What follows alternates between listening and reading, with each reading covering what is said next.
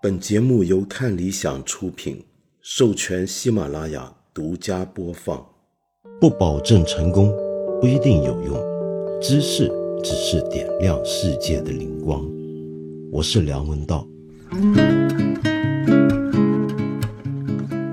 啊，今天又是很晚回到酒店房间，然后就洗了个澡，匆匆忙忙就赶着做这一期节目。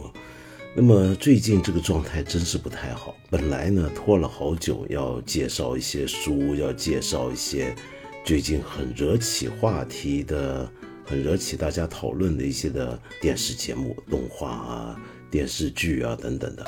但是结果，哎，现在累到现在，真的是没办法集中啊。那么，嗯，怎么办呢？你看，我们有个朋友叫陈旺，你了解我。说道长是年纪大了，精力差了，还是心态转变，有更重要的事情要关注，更新好像不在状态了。你看对了，我真的是最近这一个月状态都不是很好，估计是跑动的比较匆忙，几个地方窜来窜去的，而且我总怀疑，其实我是不是得了新冠，有点误脑的感觉，是误脑还是脑雾啊？那么反正很 foggy，那个大脑运作的不是很好。但问题是我每天做这个抗原，也一直都还是阴着呀，就总是不太舒服。这怎么回事呢？那有另一个朋友提出一个有趣的解读啊，这个朋友叫萨拉丁，萨拉丁，你说我是不是好像发现啊，我好像讲完初恋之后啊，就没怎么正儿八经的做过节目。是不是因为迷上了满岛光这个老夫聊起了少女心呢？然后正好咱这有位朋友叫心向往之啊，我想默默的告诉道长，我在早稻田大学读书的时候，满岛光来过我们的 seminar 交流过呢。他几乎是素颜，脸非常非常小。他那时候是因为演了一部关于当年日本有一些人跟着移民。东北，也就是他们所说的满洲的电视剧《开拓者们》，被邀请来 seminar 做客，是一部讲历史洪流中女性痛苦和坚韧的剧。这个剧我好像听说过，但没看过啊。那这个这种剧我们还是别多谈，免得又辱华了，那 那就不好办了。事情就，哎呦，心向往之，哪一找猴啦？这个上大学都能够在上一来上那么好的学校，早稻田大学。然后还能看到满岛光来交流，对啊，他他素颜这个好像听说挺有名的，日本的朋友都说他平常是尽量都是素颜，除非做活动演戏，几乎不太化妆。平常出门，那么你知道很多日本女孩就是连出门拿个快递都得化上妆。那至于她脸小，这简直就是她特点了。不过说实话，我没有太羡慕你。我总觉得，就是你，你如果说，你看我，我这么粉满道光，那恰恰是因为我不认识他，他不是我身边的人。假如他是一个我认识的人，在我身边的人，那我就对他恐怕没什么感觉了。我们迷一个偶像，难道不就是为了这个吗？就是假如我身边真有一个人是，就他就是我身边一个人，那我肯定。就像我平常的状态，保持一个客气但是礼貌的距离就算了。对，那至于你说到这个明星来学校参加 seminar，其实这个事儿我们以前也见过。以前在我在香港中文大学念书的时候，不过那时候我好像已经离开学校了。呃，我们学校中文系一位非常有名的老师，也是香港非常有名的文史学者、大散文家小思老师呢。曾经请过张国荣来跟同学们交流，呃，关于李碧华的小说的作品的分享。因为我们知道张国荣演过《胭脂扣》啊，就请他从演员的角度来分享他对李碧华小说的人物的看法。那据小思老师的呃后来的追溯，以及一些当时一些同学们的感想。说张国荣讲的是非常认真、非常好、非常诚恳啊，这也是一个很难得的经验。来点正经的啊，有位朋友 Erin 零六幺八，好像你以前也留过言，是不是？你说这次听到你具体谈到 Paslovit，也就是上次我节目提到这款针对新冠病毒的辉瑞出产的特特效药啊。然后你说听到我讲这个事儿很感慨。最近因为国内疫情高峰，这款药也收到很高关注度。不瞒你说，我是这款药的研发成员之一。比方说，说明书上有效性分析图表就是出自我的团队。哎呀，您真厉害啊，真是厉害！好，然后你接着说，从二零二一年下半年开始，我和我的团队就全身心扑在这个项目上。特别是为了当时 FDA 的紧急批复，也就 FDA 就是美国食品药物管理局，因为新药上市，在美国是需要经过这个管理局的批复的。好，然后我继续接着念，你说辛苦奋战的画面现在还历历在目。当然，成功获批，包括后来能进入中国，还是自己能参与其中，真的是由衷自豪。这也是我目前职业生涯中很有可能未来也是最高光的时刻。你在节目中的观点呢？呃，我是很认同的。最近也经常配推送关于这款药物的视频，大多数网友都在诟病它高价、是否有效、副作用、诋毁美国等等。我看着倒是挺平静，总觉得他们都是些门外汉，清者自清。关于高价，道长也有提到研发成本问题，特别有共鸣。之前我不是药神热饮的时候，身为药物研发人的我，就是那一小部分站在另一个角度考虑，药企有时候也有药企的难度难处啊。虽然现在网上对 Paslovi 的负面情绪很大，但另一方面实际情况又是国内高危人群对它的需求一直处于供不应求的状态。最近不断有朋友来向我打听这款药有没有内部购买渠道。这点我也是相当无奈，因为处方药具有严格的管控规则，另外也防止不必要的囤货甚至倒卖。作为内部员工，哪怕是研发团队成员，也没有丝毫优先权。很多朋友表示不理解，甚至觉得有些讽刺。就这几天，我一位年迈的亲戚因为新冠导致白肺，来找我寻求这个药的门路，无奈我只能发动自己的朋友圈求助广大群众。道长应该也看到官方新闻媒体报道，这款药在上海社区医院已经可以开到，但实际情况是医院收到的货量也有限，很多社区医院早就没有了。唉，有句古话，医者难自医，现在是药者难自药，还是希望这次中国跟辉瑞的谈崩是暂时的，早日实现，求药不难。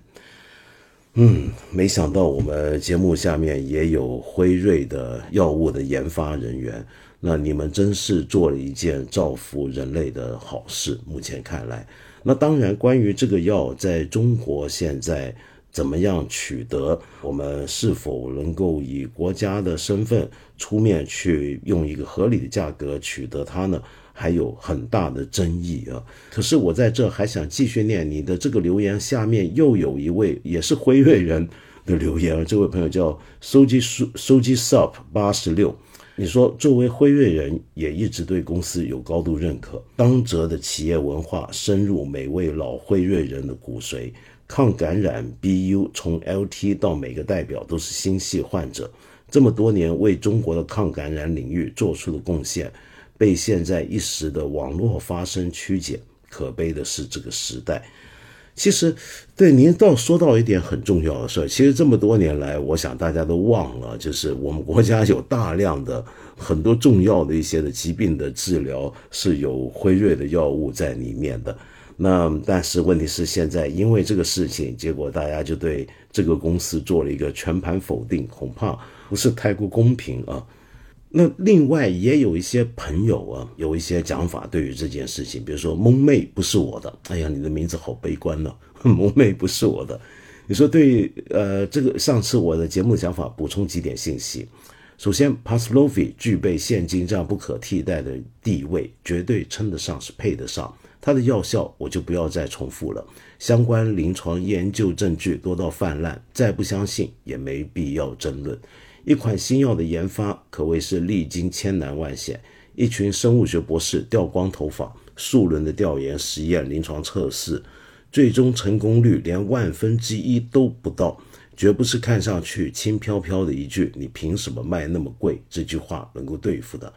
其他抗病毒的药物，比如说 Remdesivir，未能转化为口服药，只能打针。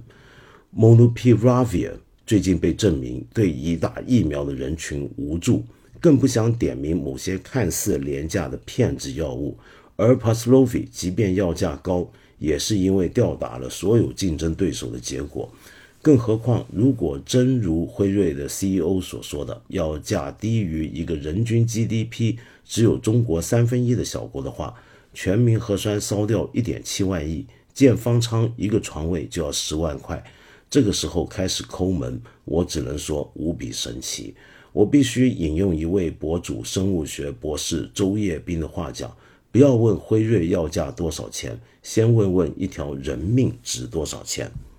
还有一位朋友叫 Soji Sharp 八十六啊，你说第一次留言看到网络上疯狂宣传医保谈判辉瑞药品不愿降价的消息，很难过。首先，就像道长讲的，到底医保谈判的价格是多少？官方目前没有说法。其次，医保谈判肯定也有其他药企谈判失败，单把辉瑞某款药品放出来抨击，好像有点过了。再者，作为一家全球药企，这里不特指辉瑞。如果药品是国外工厂生产，运输到各个国家，一般会在前一年做销量预估，根据预估做药品的生产。每个国家都按照这个预估拿到第二年的销售量，免得药品过期报废。因此，现在很多人说没药，光宣传也不给药品。我也觉得大家要真懂一个行业的生产和供应链，再来发声。网络上随意的喷，真的对大众对公司的信任度会产生不良影响。药企是要赚钱，但是药品也真是要来治病救人的。万一真有人因为所谓的负面形象不用药治疗，那就真的是太可悲了。不过现在情况好像不是大家怕了这个呃这个药的负面形象，而是买不到也得不到这个药。虽然这个药已经开始在国家不少医院能够施用。可是问题是，嗯，有没有这个药就是另一码事了。比如说 Lepris，呃，就留言说和病人家属聊过啊，您是一位医生，这阵子辛苦您了。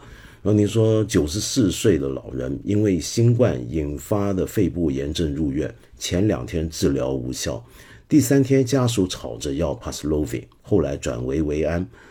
呃，我是三甲医院，并非北京，一天呢只有三十盒 Paxlovid。一天只有三十盒啊！家属不去闹，医生不会给病人用。每盒一千九百八十元。也和乔明还有在美国的同学聊过，现在 Paxlovid 在美国也是处方药了。青壮年要开这个药，医生会婉拒。国内非正规渠道流入的，通常是华裔病人吃剩下的。之前进入的 Paxlovid 全被扣在海关，在医院还进过另一种意义上的医疗挤兑。重症区因为病人爆满、气介过多而导致电路不堪，重负跳闸，监护仪、呼吸机全部停摆，医护们忙着鸡飞狗跳分配氧包修复电路，幸而几分钟后电工修复电路，之后便是监护仪等仪器重启叮叮咚咚的协奏曲，还好没有出现病人死亡，护士们弹冠相庆，溢于言表。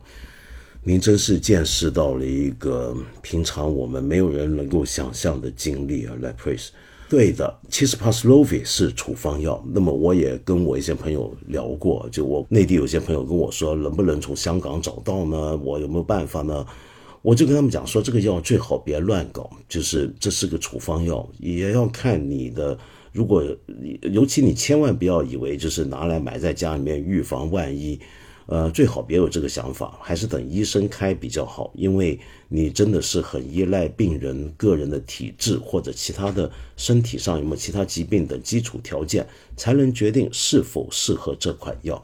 但是后来我回头一想，我又理解我这些朋友，呃，在前阵子就他们自己还没感染的时候，就开始为家里的老人家觉得要囤一下这款药。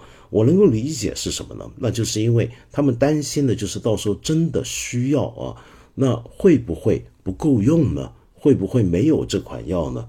那这就是个大问题了。等到真要用的时候，而居然没有，那就麻烦了。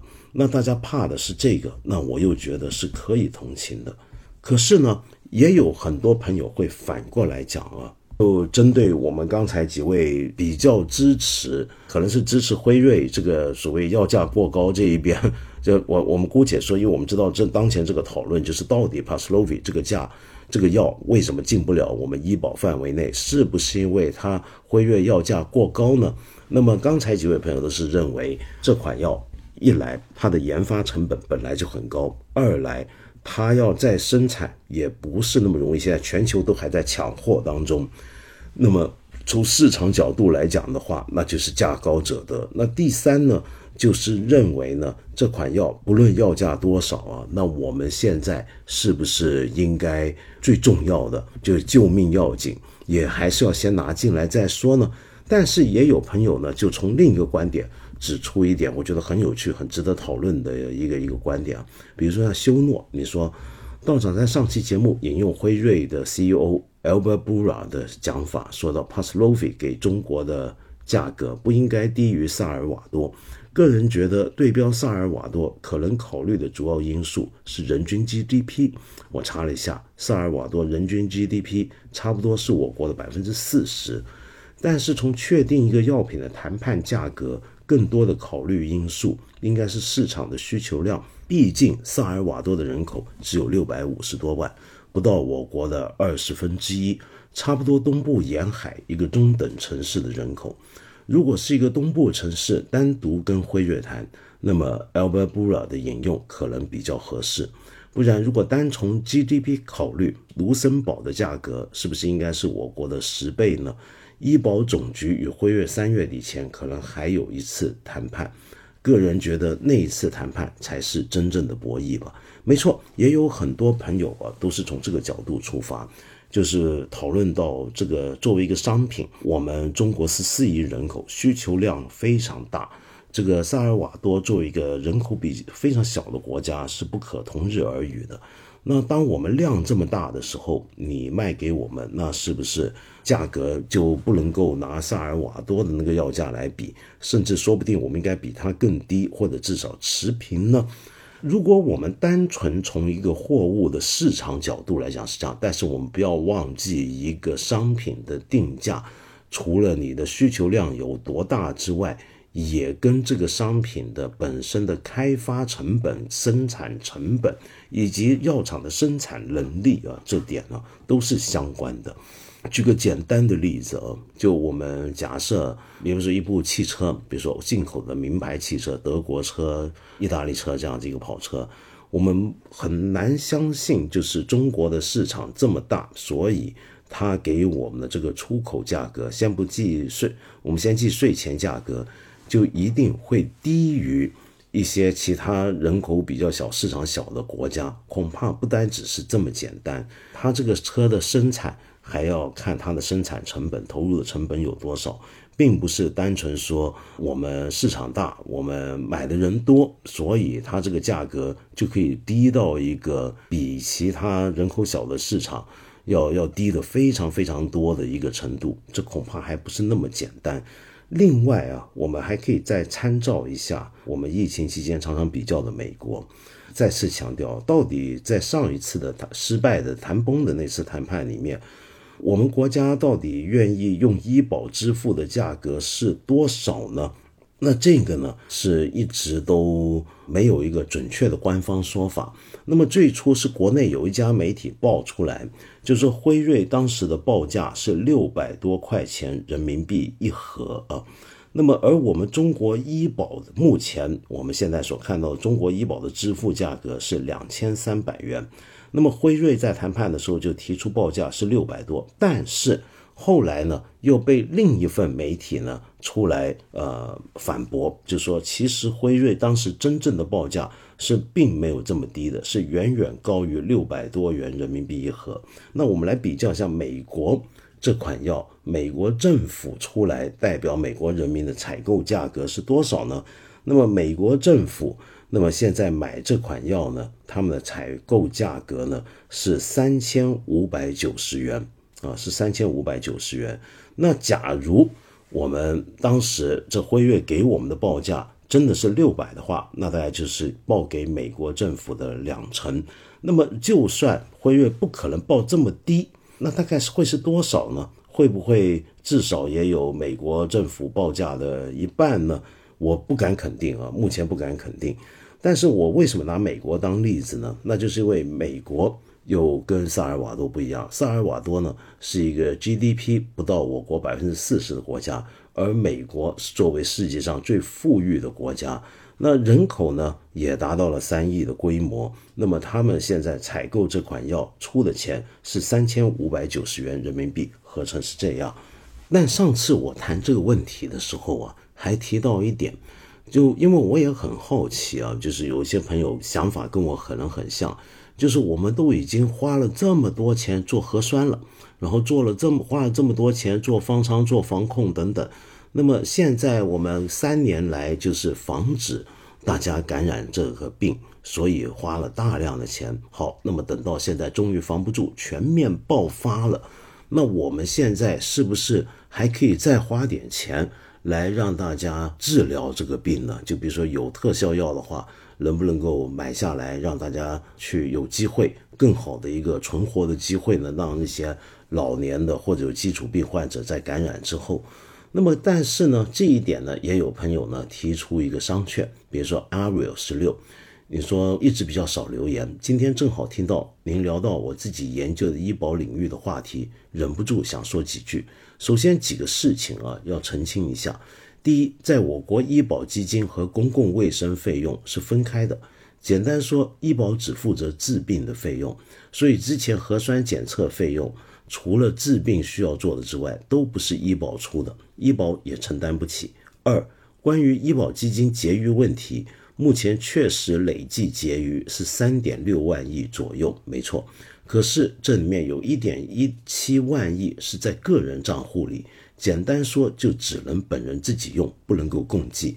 同时，按照我国职工医保制度的设计，退休人员是不再缴费的，但一直能享受待遇。也就是说呢，这个结存呢，可以理解为是这些退休人员提前缴存的权益，不能够只考虑短期的收支平衡。第三，虽然和辉瑞谈判失败，但考虑到参保者短期的紧急需求，已经临时扩大了目录。目前这款药医保是可以报销的，截至二零二三年三月一日。可是问题是。阿维十六啊，就您最后讲这点，我们刚才讨论到，就这款药医保目前是可以报销的，因为它是一个临时谈判临时目录里面用的。可是问题是现在有没有这款药，够不够这款药，这个恐怕是个很大的问题。那再来一点呢，就是关于前阵子我们做的这么多的核酸检测，是否是由医保出的呢？那么当然，我们知道正式而言是不是的？但是问题是，这并非表示医保从来没有承担过一些核酸检测费用。我在这里呢，引述中新网在去年五月二十七日的一篇报道啊，这里面就提到了这么一件事情。他说，国家医保局呢，在五月二十六号明确表态。就否定了之前网络流传说常态化核酸检测是医保支付的。那么这就是您刚才讲那一点，也就是说我们常态化核酸检测还真不是医保支付的。不过问题是，医保有没有承担过部分核酸检测费用呢？那么根据中新网这个报道，那答案就是肯定的。为什么呢？是这样的，首先呢。二零年的六月啊，国家医保局就发布过一份文件，叫做《关于配合做好进一步提升新冠病毒检测能力有关工作的通知》，其中表示要在综合考虑新型冠状病毒肺炎防控工作需要、本地区医保基金支付能力等因素的基础上，按程序将针对新冠病毒开展的核酸抗体检测项目和相关耗材。纳入省级医保诊疗项目目录，并且同步确定支付条件。此后呢，就多地响应国家医保局，并且跟进。依据上海市医疗保障局发文，医保对于核酸检测支持主要包括两个部分：第一，推进这些检测试剂的采购渠道；第二，将核酸检测项目纳入医保诊疗项目目录。这就牵涉到您刚才讲，除了治病需要，也就是说，我们去年做的大规模常态核酸呢，恐怕不在这个医保范围内，但是为了治病的需要，它却是在的。但问题是什么叫做治病的需要呢？那么，因为根据啊，国务院二零年五月发布的《国务院应对新型冠状病毒感染疫情联防联控机制关于做好新冠肺炎疫情常态化防控工作的指导意见》，我的天，这些政府文件的名字，我这是念下来都像，都特别绕，我的天，就你没法一下看懂、听懂，反正他们的名字，OK。简单讲，这份文件里面提到了这么一点，就是说应检尽检所需的费用是各地政府承担，愿检尽检所需费用由企业事业单位或个人承担。好，那么常态化核酸到底是应检尽检还是愿检尽检呢？那么这里面呢就有意思了。首先呢，什么人群叫做应检尽检的人群呢？那之前的定义就是境外入境人呢。发热门诊患者、住院患者、陪护人员、医疗机构工作人员等等等等。好，那么这些呢，都是属于应检尽检。那么中心经纬他们这个报道呢，就注意到有一些省市的医疗保障局就会为这一部分的应检尽检买单了。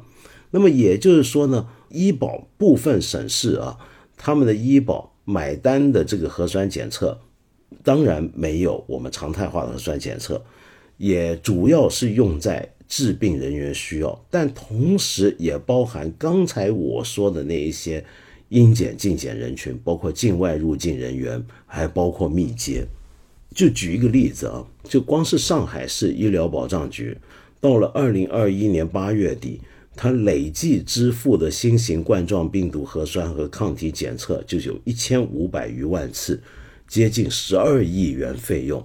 我讲了这么半天啊，就是要说明，其实我们的医保并非没有承担过核酸检测。那么再来一个问题呢，则是呢，我们医保的费用的计算啊，也是需要考虑到我们不多种不同人群、多种不同的患病者他们的需要。呃，我们不能够随便的，就是把医保基金里面很多钱拿来全跟辉瑞买这款 Paxlovid。或者让他占了大头，或者抢占了别的药物的资源，因为其他病人也有其他病人的很紧急的需要的，这是对的。可是问题是这样啊，就假如说我们今天面对这样一场超大规模的全球性的瘟疫，这样的一场人类灾难，那么我们过去三年用了公共卫生的基金，用了这方动用了这方面的资源。那么更不要说经济上的，因为风控措施的经济损耗，我们耗损了这么多资源用来防止这场疾病的蔓延。那么可见，这个疾病并不是一般的疾病，也不是其他的疾病，甚至不是其他的很紧急一样能够拿人命的疾病。我们是用一个特殊待态度来对待它的。那么这个时候，我们的公共医疗费用、公共卫生费用，还有没有可能？用一个合理的价钱去买这款药给适合的人呢，那我想这个也是我们很多人会问的问题，是不是？因为现在明显看到就是各种惨状啊，我都不用再多说了。那么我们节目也已经讲过好几次了。那么但是我忍不住还是要念一段一位朋友的留言：微微亚，你说疫情三年改变了什么？什么被改变了？坐标武汉，二零二二年十二月全面开放以后，老父亲感染新冠。打幺二零，医生来看了一眼，说医院已经没有床位，建议老人在家吃药观察。三天后，拖着老人又去医院排了近三小时的队，医生才安排进紧急诊室。有一个人刚去世，空出一个床位，然后陆续有人要求推家属进来，跟医生吵闹一刻不停。后来听医生说，现在情况跟三年前是一样的。凌晨两点。父亲因为呼吸衰竭抢救无效去世了。殡仪馆的工作人员来了之后，要求签字同意立即火化。我说家属在外地还没来得及看老人，不能先存两天吗？工作人员说现在是特殊情况，没有位置存放，而且要求家属当天下午就去领骨灰盒，也是因为没位置存放。老父亲上车的时候看到上边已经停了一位。当天下午去领骨灰盒，被告知工作量太大，没来得及火化，明天中午再来。一个星期后，我老公的父亲也因为新冠白肺去世。给父亲办理后事时，老同事听闻父亲去世消息，安慰老人家入土为安了，还好还好。你知道谁谁谁在家里去世的？五天的还没人来拖吗？这半个多月一直在恍惚中。嗯，薇薇呀，我。嗯，我我我只能够对您跟您丈夫的父亲的去世致上最深的哀悼。那我嗯稍后禅修的时候，愿把功德回向给老人家。那么祝愿他们往生散去。呃，也希望你们节哀。在这个时间，一定是接连发生这样的事情。我想恍惚是我们大家。恐怕首先就会有的这个状态，之后恐怕还会慢慢的有更难过的情绪会涌起来。无论如何，我希望你能够平静的度过这段时间。我不知道怎么来安慰你了。哎，换个话题，Tina，你留言说想把好消息分享给我。刚刚得到消息，收到香港中文大学心理学硕士项目的 offer。其实过去一年呢，我做了一个很任性的决定，从表面光鲜、实则带来内心痛苦的量化金融公司的算法岗上离职了，转行去做自己真正有所触动的，但又和学历背景毫不相关的心理咨询。这样任性而独立的非理性选择，和社会和家庭的期待有很多冲突。现实层面来说，也是个蛮辛苦、非常烧钱的道路。坚持自己并为自己的独立选择而负责，真的很难。这个 offer 是我生命中第一次自己背离家庭和社会的标准，按自己的想法和力量努力的结果，也是选择跨行后第一次获得了现实正面的反馈。看着自己理想的实现进了一步，真的很激动。我也感觉自己还是幸运的。因为之前的奖学金和工资能够勉强支付掉这一两年去香港读书的费用，买到一个做心理咨询师的入场券的机会，但同时也不仅对未来自己的经济状况有一些担心。从二零一七年开始，国家心理咨询师考证就取消了，直到今天也没有消息何时能够恢复。可过往的证书仍然有效，哎，这是为什么？我我不太了解。一七年是疫情前两年，这个考证为什么会取消呢？我要回头去查一下。好，让你说呢，想要入驻机构，真正成为一名专业的心理咨询师，没法考证，只能烧钱耗时间去不停的报培训班、考研和留学。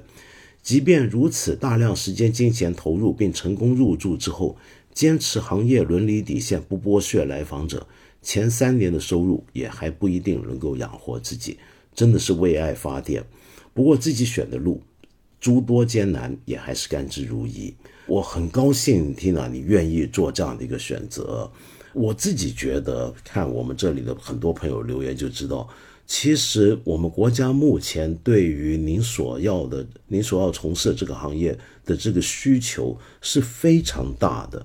我不知道为什么我们现在心理咨询师考证取消，是不是已经国家觉得开始？现在供给太多呢，我不太敢肯定，但是我相信未来您的工作一定能够大派用场，一定能够帮助到很多人的。那么我很高兴看到你愿意走上这样一条道路，尤其是你自己深爱的道路。如果说有一天就算真的不能够回到内地工作，你在香港或者甚至有机会到国外，我觉得也不失为好的选择，是不是呢？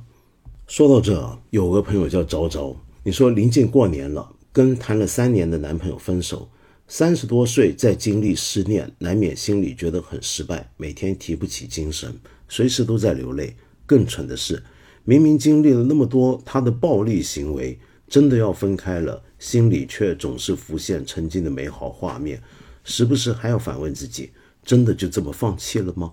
我是不是可以做一些妥协呢？之前也曾经短暂分拆过，都是因为这样的情绪影响，又稀里糊涂在一起。你道长，你能不能告诉我，怎么样不被情绪左右，怎样快速走出来呢？哎呀，昭昭，首先我想说，三十多岁经历失恋，怎么会叫做失败呢？几十岁都可能经历失恋的，失恋这回事就是你才三十多岁太年轻了。你等到到我这时候也经历失恋，你到时候再跟我说，你觉得自己是不是很失败？再来呢，我觉得非常重要的是，你这段话里面，我不太了解你跟你的男朋友的情相处的情况啊。但是如果就从这短短的三行字，我看到的却是一个很不祥的信息，因为我看到他说他会用暴力来对待你，你怎么能够接受你的男朋友对你施暴呢？如果说他对你有过施暴的行为，而你每次要分开却又浮现曾经的美好画面，你其实，在某个程度上，用我的看法来讲的话，就是已经被情绪勒索了。你如果继续这么下去，你会走上一条非常悲惨、痛苦的道路的。有很多人明明遇到家暴，明明遇到自己的伴侣对自己的暴力，无论是精神的还是肉体的也好，但是仍然离不开，就是因为每次要离开的时候，都会想到所谓的美好的画面，又或者是你的伴侣在那时候又给你许多的承诺。又唤醒了你的很多的所谓的曾经拥有过的美好的时光，但是这么下去，你们就会变成一个施虐与狩猎的这样的一个关系下去。那这样子是一个非常纠缠、非常痛苦、非常不公平，是道德上都错误的一件事情。我觉得你就应该自此斩断、放弃，要彻底的离开这个人。甚至我还认为你要应该检讨一下自己遇到的暴力是怎么样的暴力。有一些暴力，我觉得在道德上和法律上可能是不能接受的。如果是的话，我我觉得你们是你是应该要寻求帮助，寻求专业的帮助。而这个专业的帮助，甚至会不会有可能建议你去采取一些行动，甚至是法律行动，我不肯定。但是。我觉得你的情绪过度，将来如果说他对你的暴力行为产生了你觉得有严重的影响的时候，你应该寻求专业辅导人员的帮忙。那我现在起码能够做的就是建议你，无论如何都不要再继续下去，要走出来。我不知道你怎么样快速走出来，但是我觉得你要告诉自己，你现在心里面想起的美好，其实。都像是一种毒品带给你的美好，那是一种罪恶的诱惑。我觉得你应该这么来想。说到失败，我们这还有个朋友叫橙汁，呃，不是橘子汁，橘子水那个橙汁啊，是有诚意的诚，知乎者也的知。说道长，我三十一岁了，没房没车没女友，工作很稳定，但没有成就感，算失败吗？这不算，这怎么算失败？你顶多不算成功，但你也不叫失败。成功跟失败之间是一个非常广大的地带。我想我们太多人都是属于这个状态：没房没车没伴侣，但是工作稳定，还没有成就感。这不叫失败，这也不叫成功，这只是我们大部分人的常态。当然，我们大部分人可能有的人已经有房，有的人有车，有的人有伴侣。那但工作稳定，但是没有成就感。光说没成就感，其实我相信大部分人工作可能都没有什么成就感，是不是？你要能够找到一份让你有成就感的工作，那是一个很幸运、很值得开心的事情。那当然就不失败了，这个人。但是问题是。如果没有在工作上寻求到成就感的话，那该怎么办呢？我觉得我们还可以在生活中很多领域开拓自己的成就感。你就比如说做播客，你知道我们很多做我们播客这一行的朋友啊，其实他们都是日常有别的工作的，结果他们都跑来做播客，我有点怀疑他们是不是也是工作没有成就感，于是要透过做播客。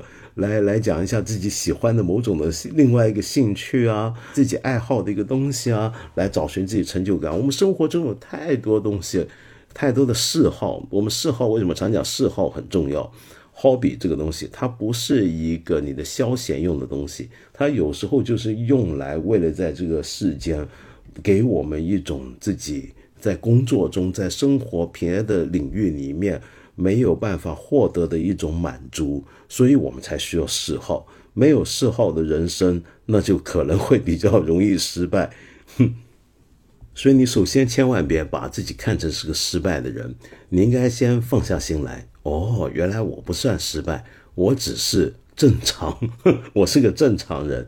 那在这个基础上，你再想想看，我除了在工作中寻找成就感，我还能在什么地方寻找成就感呢？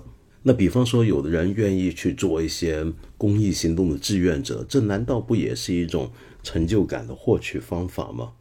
还有一位朋友叫 Eva，你说，呃，想请教一个关于语言表达的问题。我是那种特别害羞腼腆的人，尤其在很多陌生人面前。可是工作却需要我去当众做方案汇报，造成每次汇报前我都很紧张，甚至到了失眠的程度。越是临近时间点，越紧张，心跳特别快，流汗、手抖，这些生理症状也是家常便饭。讲方案的时候，也是感觉声音都在抖。另外，我领导也说我的汇报表现很平，不是特别出彩。虽然已经工作有十年了，但这个问题一直在困扰我。但我觉得这是个特别需要克服的问题。每次听道长窦文涛、马家辉、杨照你们这些人讲一个话题，都娓娓道来，从容不迫。想请教你是怎么做到的？如何让语言表达更从容、不紧张，并且引人入胜？可以方便给我一些指点和建议吗？我真不知道，我真的没有什么经验可以教你，因为我是个特别不要脸的人，你知道吗？跟你性格完全相反。有时候这玩这事儿真的是性格天然的，就你可能是天性就比较害羞，但是因此你有一些性格上其他我所不具备的优点。而我不害羞，可能说不定也是个问题啊。我是当年第一次做电视节目，对着镜头，我就仿佛如入无人之境，侃侃而谈，收都收不住，导播直画圈的那种人。但是我想说，试着帮你想啊，你能不能想象一下，在听你汇报的那些人，平常可能也都跟你一样，去汇报的时候会很紧张的。也就是说，他们跟你是很相似的人。大家都是寻常人，大家可能都会紧张。你面对一群他们自己平常讲话在陌生面前也会很紧张的人来做汇报，那你会不会觉得比较好一点呢？二来呢，就是其实你可以去参加一些，比如说读书会啊，或者这一类的团体活动，在那种团体活动里面是需要大家交流讨论，你在那边先练习一下。或者培养一下自己在陌生人、很多人面前去分享自己想法的这种感觉，我不知道管不管用啊？也许管用，因为我以前听过有些朋友就是这么做，他特别害羞，就不懂得怎么样在陌生面前讲自己的想讲的话，结果他跑去参加一些那种被迫要说话的团体活动。那有的人去，比如说去去参加呃教会团契啊，有的去什么戒酒会啊，那有一些我们我们别去，你不一定要去那些什么读书会啊、分享会啊，这些其实蛮多的嘛。我觉得现在是不是？好，最后再来一个比较刺激的一个小小问题啊，就我上回提到，就是很多国家那么现在限制从中国前往该地的游客。做出一些入境的限制，比如说要做核酸啊等等。那么我讲到这件事，那然后有位朋友，您的的名字是一个手机号码幺五五开头七零七幺结尾。您说韩国不只是要核酸报告呀，还要挂狗牌、关小黑屋、被围着拍，为什么不说呢？我为什么不说？是因为我以为你看了新闻，这个我们中国游客入境韩国，然后被认为是歧视。有许多人很不舒服，这个经验、这个举措呢，在我们内地引起很大的争论，很多媒体也报道，也猛烈抨击韩国。那么最后，我们国家也采取一些措施反制韩国啊。那么，可是呢，如果你继续追看这个新闻的话，你会看到后续的报道啊，就是说，首先，其实这个措施并不是针对中国人，而是从中国入境的人。因为他们的想法很简单，你从中国入境，而中国现在疫情爆发的这么严重，那么任何人哪个国家的人，包括韩国人自己，从中国入境韩国的话，也有可能是呃有危险的、有风险的，所以呢，需要在机场接受检测，确诊之后要在临时的隔离设施进行隔离。后来看到韩国的。呃，官方啊，为了要澄清他们的做法，还特别拿了一张照片出来。这个照片就是有个英国籍的人，一个英国人，他也挂了一个小黄牌，就跟我们中国去的游客，我们中国籍的游客一样。那为什么大家都要挂这个小黄牌呢？这个小黄牌是为了要引导旅客前往机场检测中心，而机场的人看到你挂这个小黄牌，就知道哦，你从中国来，那你要来这边来做核酸检测。反正这是他们的一个报道，我现在就不知道这个回应您觉得如何？当然，你还是可以觉得有问题，这个还是不够全面。那您不妨再多给我一些信息，那么我们再看看。好，最后又到了，很快到了放音乐的时间啊！黄药师留言给我，希望黄药师你让您不高兴，您得放我一马，我打不过你啊！你说希望道长最后放的音乐都能柔和一点，总不能听道长节目好不容易睡着，结果到最后被吵醒吧？